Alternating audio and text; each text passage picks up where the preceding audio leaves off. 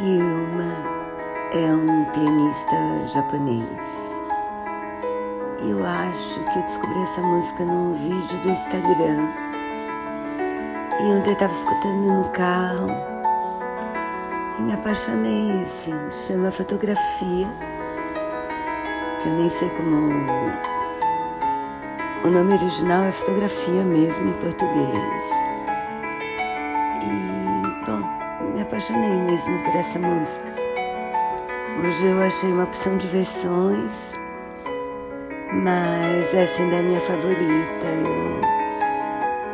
Olha que lindo, muito lindo.